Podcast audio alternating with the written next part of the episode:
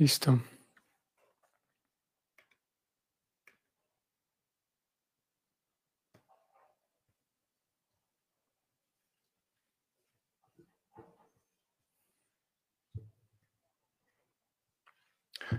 Ok, muy buenos días. Ah, Madre Tita y Madre Jivabandia, ambas. Saludos. Gusto saber que están aquí conectadas, saber de ustedes al menos de esta manera. Y bienvenidas. Saludos a Paul. Comenzamos entonces hoy el verso 19, en el capítulo 12.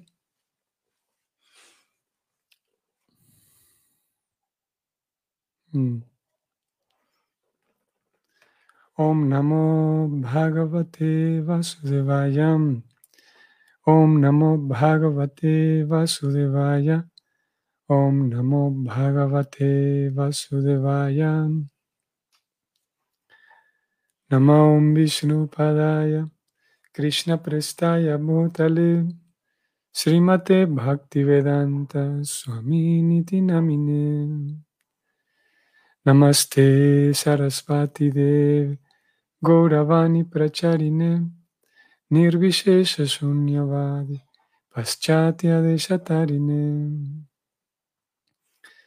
Jaya Shri Krishna Chaitanya Prabhu Nityananda. Sri Advaita Gadadhar Sri Vasadi Gaura Bhakta Hare Krishna Hare Krishna. Krishna Krishna Hare Hare. Hare Rama Hare Rama Rama Rama Hare Hare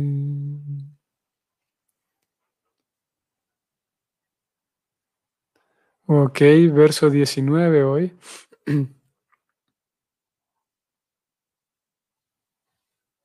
Vamos a ver. Mover aquí un poco. Un poco más grande.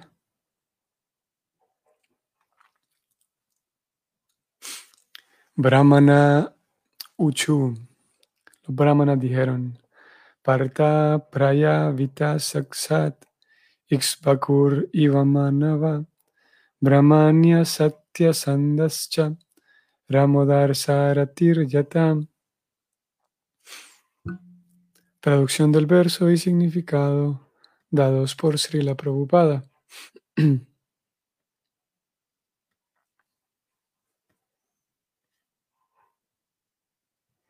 Los eruditos brahmanas dijeron, Oh hijo de Prita, este niño será tal como el rey Ixbaku, el hijo de Manu, en lo referente a mantener a todos los que han nacido.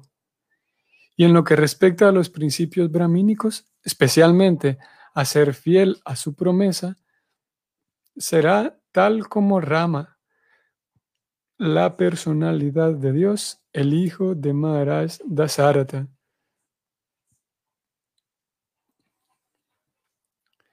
Un par de cosas vamos a señalar aquí, nada más un detalle eh, mínimo.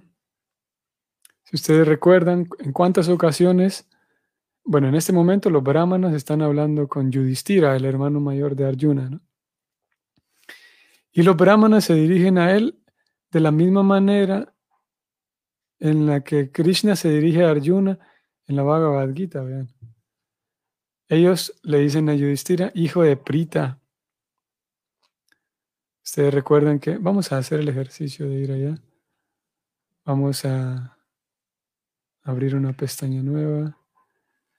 Bhagavad Gita, por ejemplo, en el Bhagavad Gita 4.11, vamos a encontrar a Krishna hablando de la misma manera para Arjuna. No sé si ustedes están viendo esto. No. A ver cómo quitamos esto y vamos aquí. 4.11.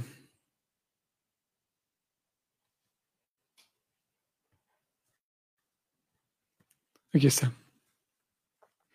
Ahora es un Bhagavad Gita un poco más grande también. Bhagavad Gita 4.11 y Krishna le dice a Arjuna que en la medida en que todos se entregan a mí, yo los recompenso, todo el mundo sigue mi sendero en todos los aspectos, oh hijo de Prita. Hijo de Prita.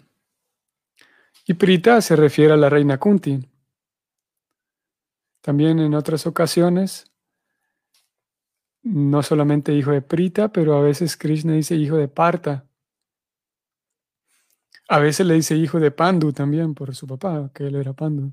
Pero en este caso, Prita es otro de los nombres con los cuales se conocía a la reina Kunti. Y vamos a volver al texto,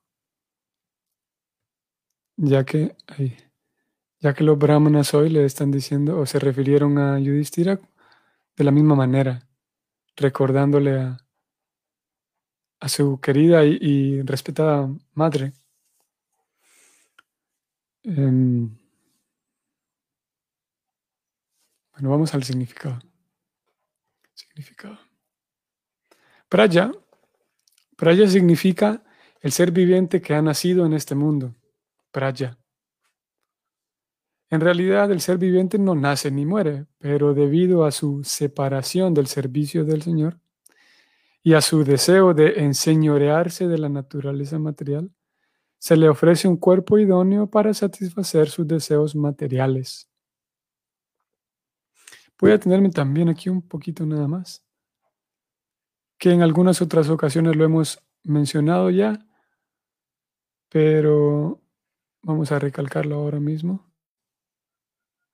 Esta es una frase o una palabra que Prabhupada usa tanto y que en realidad yo no recuerdo haberla, antes de leer los libros de Prabhupada, yo no recuerdo haber hablado o conocido esta palabra. Y tampoco he visto que se utilice en otros contextos fuera del contexto devocional, el enseñorearse. Bueno, sí la he visto que se usa, pero muy poco. Y enseñorearse significa el deseo de volverme el dueño de todo. No solamente el dueño, pero el controlador. Si alguien es eh, señor, en el sentido de que es dueño, es controlador, es el que toma las decisiones, es la última palabra. Y ese deseo de enseñorearse que nosotros tenemos como almas condicionadas, es el deseo de que, de que mi opinión sea la más respetada, de que mi forma de ver las cosas se imponga sobre los demás, porque todos pensamos que mi punto de vista sobre cualquier tema, mi punto de vista es el más apropiado, ¿no? En realidad es un patrón que tenemos todas las almas condicionadas, el pensar que mis paradigmas están correctos. Y así, muy en el fondo, el deseo de ser el dueño, el controlador y el señor de todo lo que nos y por esa razón medimos todo basado en nuestros cálculos. Por esa razón todos nuestros parámetros están basados en, nuestros propios paradigmas, cada quien de manera individual. Seguimos. Así que Prabhupada está señalando aquí que una persona o un alma, debido al deseo de enseñorearse de la naturaleza material, se le ofrece un cuerpo idóneo para satisfacer sus deseos materiales. Al hacerlo, uno queda condicionado por las leyes de la naturaleza material. Y esto, esto que viene, preocupada lo señala en letras cursivas, cambia de cuerpo material en términos de su propio trabajo. La entidad viviente transmigra de un cuerpo a otro en 8.400.000 especies de vida. Pero, por ser parte integral del Señor, el Señor no solo la mantiene con todo lo que necesita en la vida, sino que además Él y sus representantes, los reyes santos, la protegen a la persona.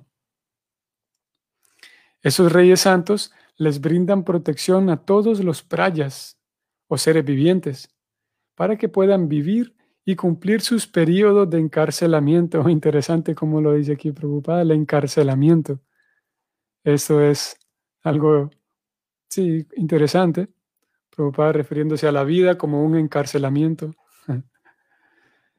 y eso tiene tantas connotaciones implícitas, el referirse a, como él lo acaba de poner aquí. Está diciendo que Krishna provee de protección a nosotros. No solamente él personalmente, pero también la forma en la que él provee protección es a través de los administradores o las personas que cuidan la población, que ayer hablamos un poco de esto. Y el objetivo de esos administradores, cuando funcionan bien, es que ellos puedan ayudar a aquellas personas que han nacido, no solo personas, sino aquí preocupada va incluso señalar el hecho de que esos reyes cuidan incluso de los animales. Vamos a leerlo un poco más abajo. Pero la cosa es que ellos, esos reyes, eran conscientes de que cada persona o cada ser vivo que nace, en realidad está experimentando un proceso de encarcelamiento, como aquí se describió.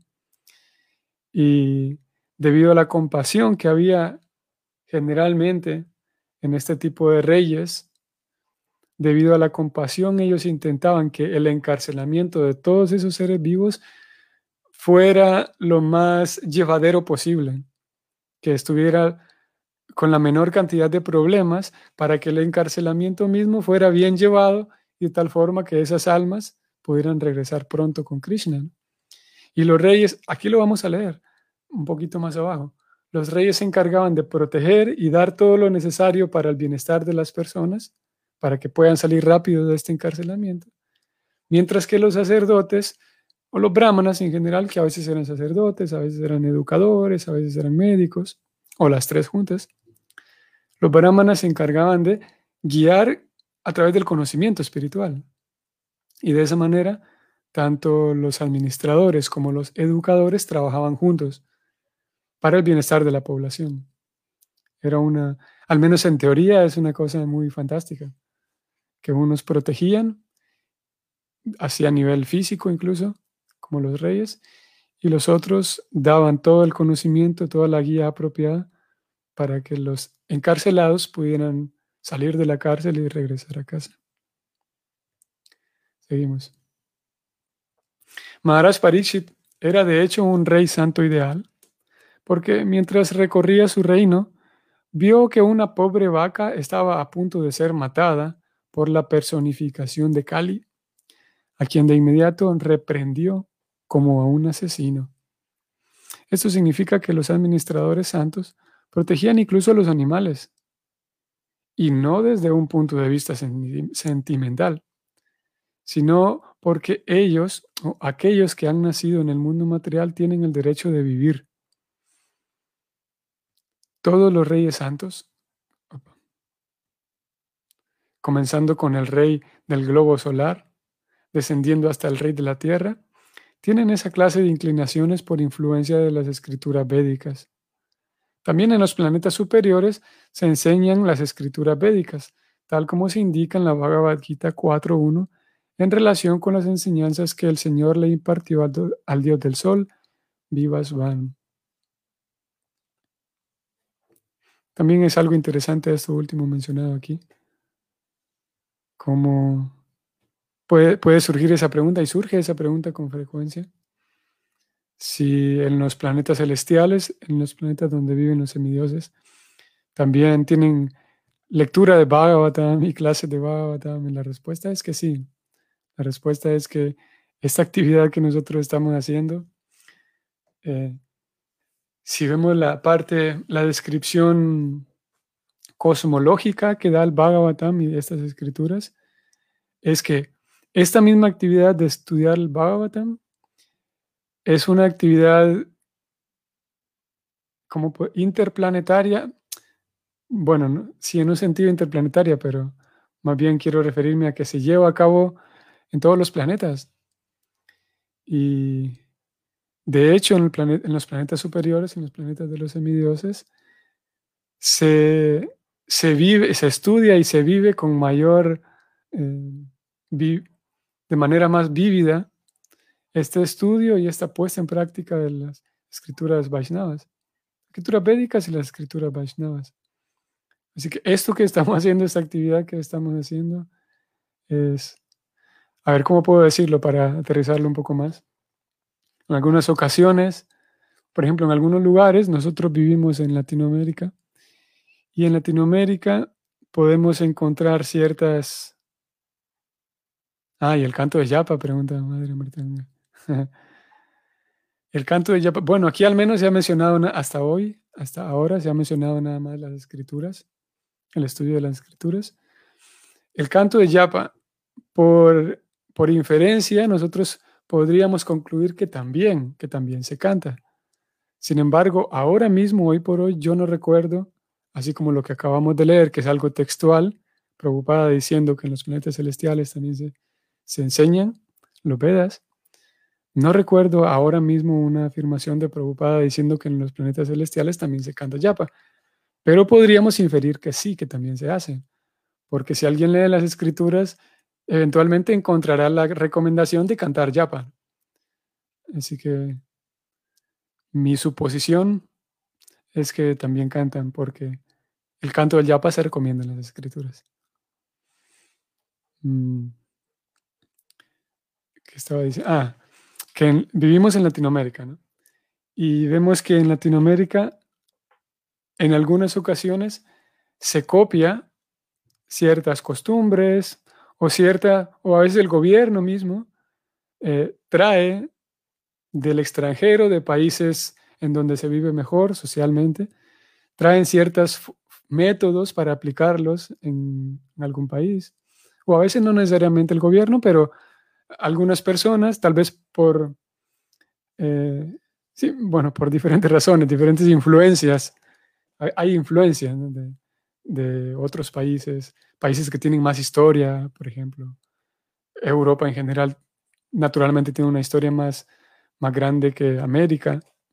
Entonces, a veces podemos notar que hay costumbres que se traen para Latinoamérica y que son buenas y que aportan mucho a la persona que, la, que, vive esa costumbre, pero que originalmente esa costumbre es de otro lugar, de Europa, podemos decir, algún lugar de Europa. Y, y trayendo ciertas costumbres, ciertas formas de hacer las cosas que hace tantos años se hace en Europa, vemos que aplica muy bien ciertas cosas, ¿no? aplica muy bien a, nuestro contexto aquí en América.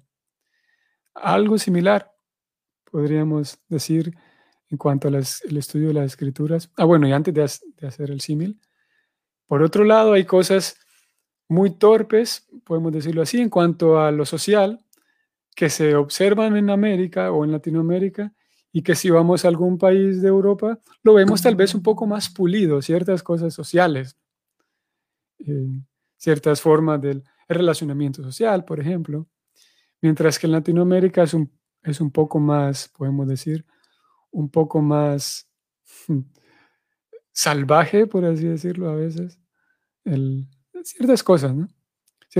Porque es natural. Eh, el, cuando Colón llega a América, China, por ejemplo, y, bueno, China no pertenece a Europa, pero China e India, que ambas no pertenecen a Europa, tenían una historia tan antigua. Europa igual, eh, no tanto como China y, e India, pero había una cultura mucho más antigua y mucho más rica, En cuanto al arte, por ejemplo, y, en varias formas del arte.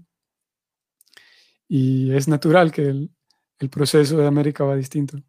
Pero lo que trato de decir es que algunas formas, algunas costumbres que pueden observarse en Latinoamérica no se, no se ven, no están tan presentes en algunos países de Europa. Entonces, ahora sí, vamos a hacer el símil.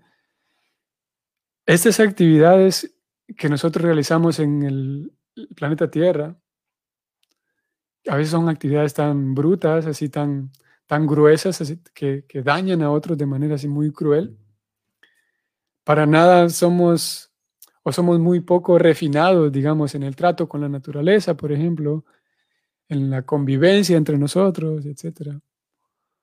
Y en los planetas celestiales, lo que se describe en las escrituras de la situación en los planetas celestiales es que es una, una, una vida mucho más fina, mucho más refinada. No, en ocasiones se dice que sería incluso difícil para nosotros imaginarnos la calidad de vida en los planetas celestiales. Sin embargo, si nosotros pudiéramos eh, exportar, importar así como importamos costumbres, podríamos decir, desde Europa para América. Y esas costumbres terminan siendo buenas en un contexto americano. Similarmente, si pudiéramos importar ciertas cosas de los planetas celestiales, recordamos que los planetas celestiales todavía no son espirituales. Planetas celestiales se refiere a planetas buenos, pero dentro del mundo material. Si pudiéramos exportar algunas cosas buenas dentro que vienen de los planetas celestiales, qué mejor que exportar conocimiento. En realidad, el conocimiento siempre es, el conocimiento es poder, a veces se dice, y de hecho que lo es. Y una sociedad que está desencaminada es porque es una sociedad ignorante. Y esto no lo vamos a hablar mucho porque lo hemos hablado en otras ocasiones y no es tanto el tema de hoy. Pero entre más ignorante, entre menos, eh, sí, entre más ignorante es un pueblo, una población, es más fácil de, engañarla, es más fácil de, de explotarla.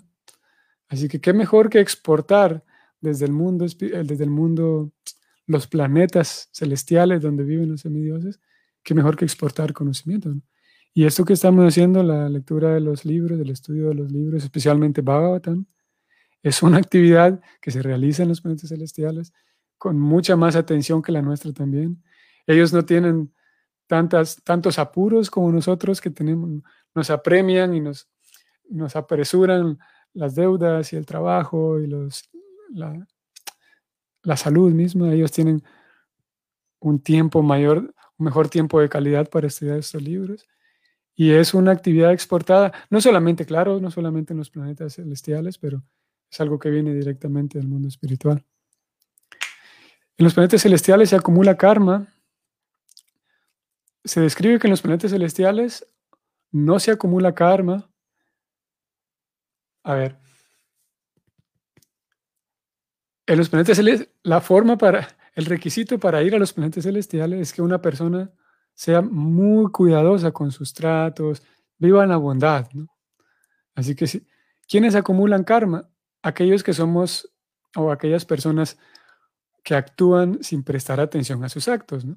Si yo actúo sin prestar atención a mis actos, voy a acumular un montón de karma por todos lados sin darme cuenta incluso. Pero si soy muy cuidadoso, llevo una vida en la bondad, voy a generar menos karma, ¿verdad?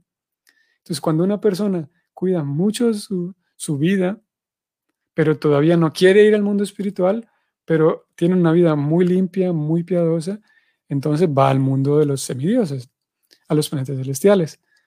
Si esa persona llegó allí, eso quiere decir que ya no es una persona así, eh, desordenada, por lo tanto va a generar poco karma.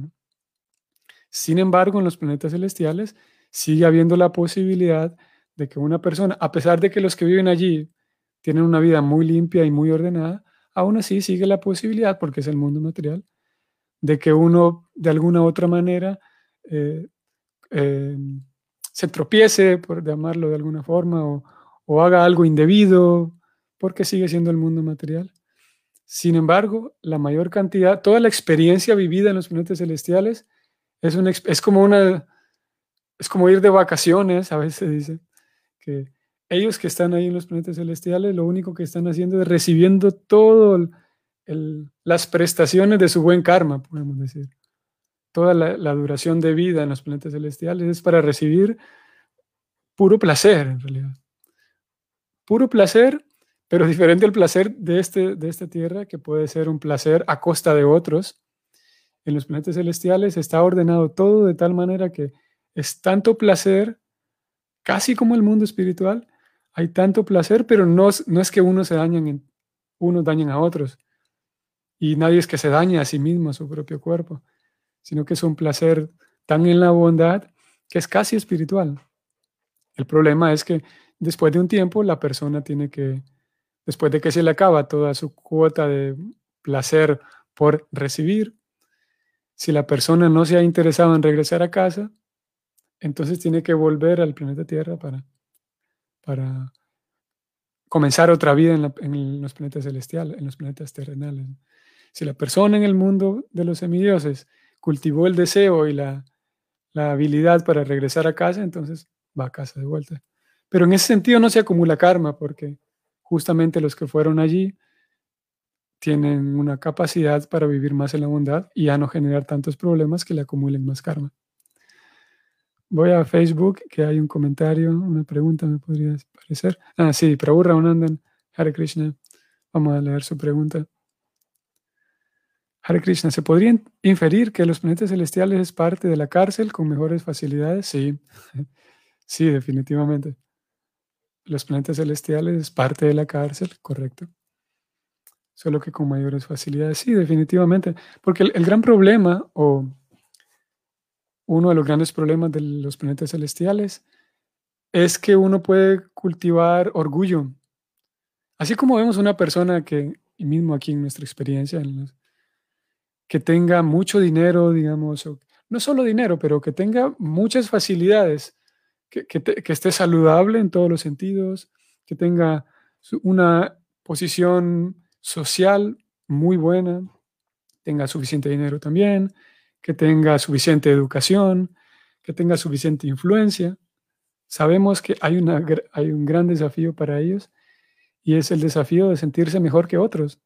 Y volvemos al mismo problema que acabamos de leer en el Bhagavatam, que la persona entonces corre el riesgo de querer enseñorearse porque tiene una posición tan cómoda que todo lo que quiere lo tiene. Entonces vuelve al mismo punto de partida, que se va a querer enseñorear de todo lo que ve. Ese es el problema en los planetas celestiales, que hay tanto, tanto por disfrutar y es tan cómodo el asunto que no es muy difícil o es más difícil que resulte el deseo de entregarme a Dios, de volver a casa. Y es por esa razón que los planetas terrenales como los nuestros o este planeta Tierra es un, lugar idóneo para regresar a casa porque aquí uno puede tener la experiencia vívida de cómo sufren las personas. Mientras que en los planetas celestiales todo el mundo está allá, nadie está pensando en, en el sufrimiento de otros porque no hay sufrimiento en los planetas celestiales. Sufrimiento tal vez hay un poco, hay mínimo, pero no es que uno se va a encontrar a cada momento con que presidentes eh, corruptos aquí y allá y, ¿cómo se llaman? Violaciones aquí y allá y muertos, asesinatos, etcétera, etcétera. Eso se ve en el planeta Tierra y planetas como la Tierra. Y eh, debido a tener esa experiencia de ver lo duro que es el sufrimiento en este planeta Tierra, entonces uno puede con mayor vividez regresar a casa. Y sí, sigue siendo un, un, departamento de la cárcel más refinado, pero en fin de cuentas sigue siendo una cárcel. No es libre el alma todavía. Madre Ganga, y que se puede ir a los planetas celestiales, de los planetas celestiales al mundo espiritual, o es necesario volver al planeta Tierra. Según las escrituras, no es necesario volver al planeta Tierra. Em, a ver, ¿cómo quito esto? Según las escrituras, mm, no es necesario volver al planeta Tierra, aunque mm, hay, mm, hay ejemplos en nuestros libros de personas que estaban en los planetas celestiales y tuvieron que descender al planeta Tierra para entonces ir a casa. Pero se puede ir directamente desde allá. Y esta otra pregunta, que también es de Raúl Anden, si no estoy mal. ¿Viven los habitantes de los planetas celestiales en la modalidad de la bondad pura? Mm, no, es una modalidad casi pura, porque modalidad de la bondad pura ya es únicamente el mundo espiritual. Es una modalidad de la bondad mucho más pura que la bondad que podemos encontrar en la tierra, sí, pero todavía no es modalidad de la bondad completamente pura. Para que sea completamente pura, eh, es necesario volver a casa. Ya en el mundo espiritual, ahí sí estamos hablando de modalidad de la bondad completamente pura.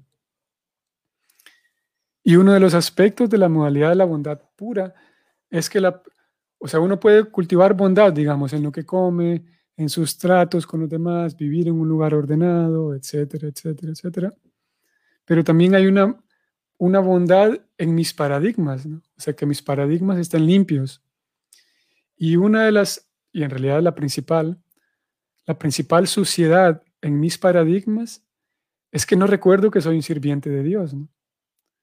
Y si logro, por esa razón, el proceso del bhakti es tan genial, porque a pesar de que tal vez en mi vida todavía no he cultivado bondad pura, y estamos en ese proceso, Krishna y los acharyas son tan geniales que nos dan un elemento de la bondad que es el principal, y ese elemento es incrustar en mis paradigmas que soy un sirviente de Dios.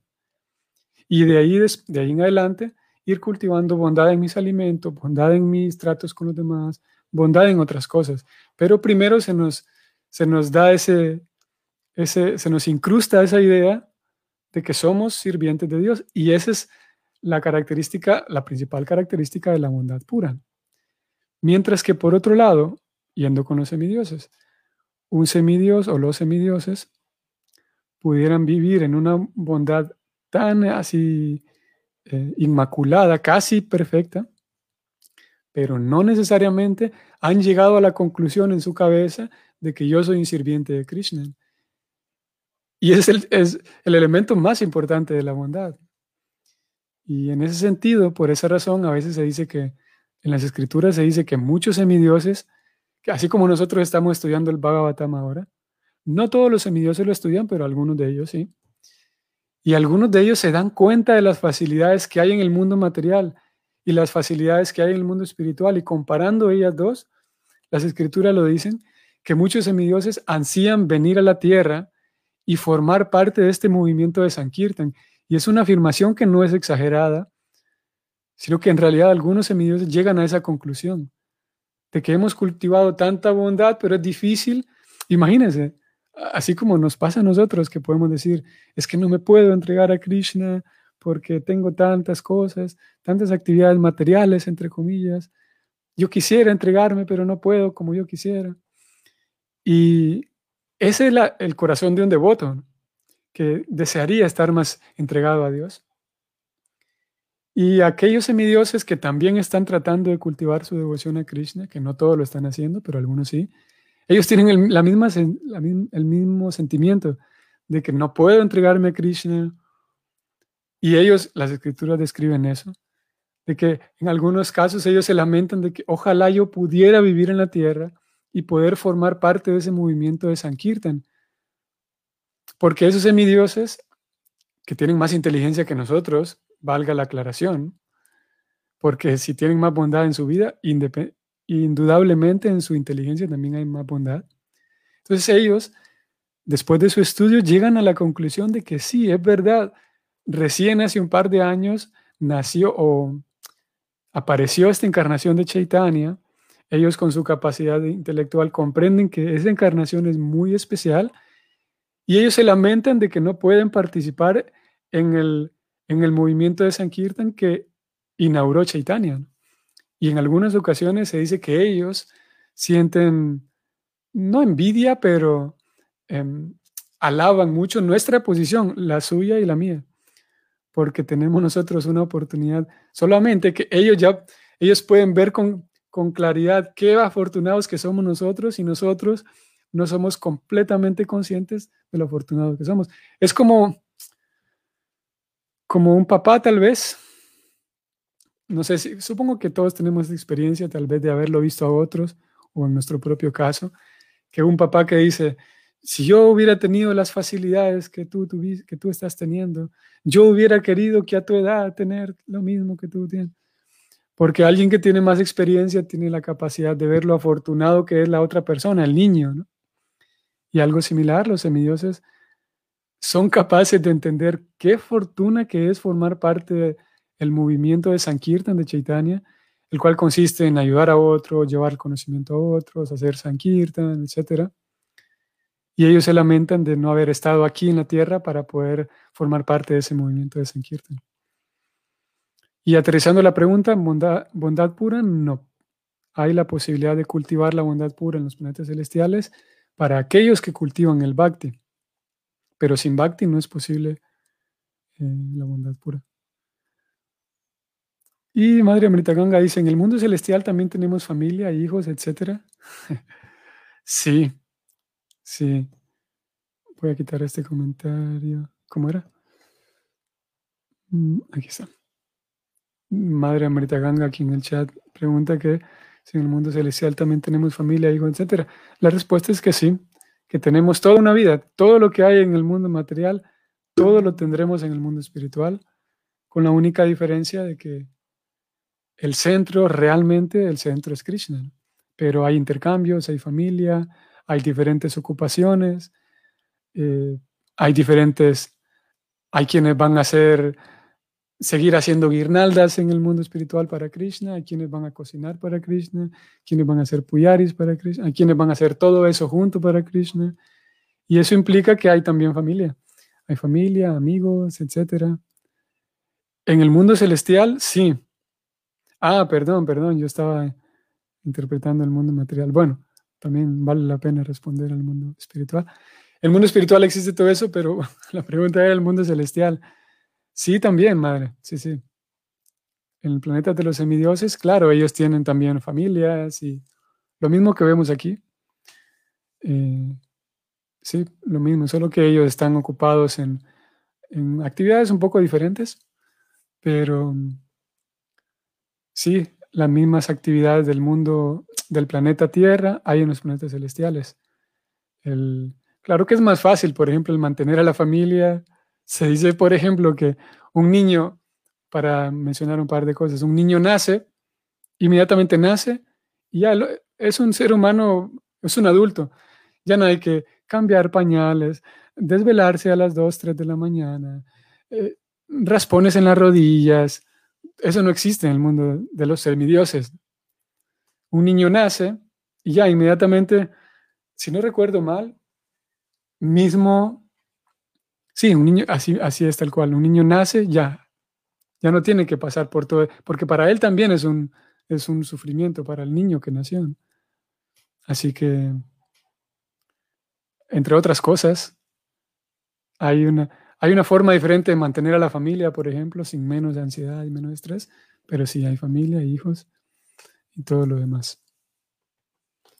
Y todos son buenos vecinos. Esa es una, por esa razón, Krishna le dice a Arjuna que, mira Arjuna, no te dejes llevar por los Vedas, porque los Vedas lo único que recomiendan es cómo ir a los planetas celestiales, le dice Arjuna, Krishna Arjuna. Que bueno, ese es otro punto, ya no vamos a extendernos más. Pero Krishna le, le alerta, lo, sí, lo alerta a Arjuna de que ten cuidado porque los Vedas, cuando escuches todo lo bello, lo bueno que hay en los planetas celestiales, todo el mundo se quiere ir para los planetas celestiales porque no hay malos vecinos que ponen su música a todo volumen, no hay fiestas en los sábados, en la noche que me desvelan, todo eso no existe. Pero mejor, el problema es que aquellos escuchan que para ir al mundo espiritual, el mundo espiritual es mejor, pero hay que ser sirviente de Krishna. Allí es donde hay un problema que no todos están dispuestos a ser sirvientes de Krishna. Y los planetas celestiales es un buen lugar para aquellos que quieren vivir bien sin necesariamente ser sirvientes de Krishna. Bueno, vamos a detenernos acá. Ya nos pasamos un par de minutillos de lo esperado y de lo acordado. Nos quedamos a mitad del significado. Creo que pudiéramos leerlo mañana. Vamos a ver qué decisión tomamos. Eh, había un par de cosas también ahí importantes por mencionar que nos dejamos de fuera, pero bueno, ha sido provechoso hoy. Ok, saludos a todos. Eh, gracias siempre por su atención. Vamos a ver, aquí están Madre Benuguita, ajá. Madre Benuguita en San Salvador. Eh, Madre Marita Ganga, Angie también está aquí. Siameli, Siruni, Raunandan. ¿Qué más? Ah, eh, Mahanandini, Madre Tita y Madre Jiva Bandia. Saludos a todos.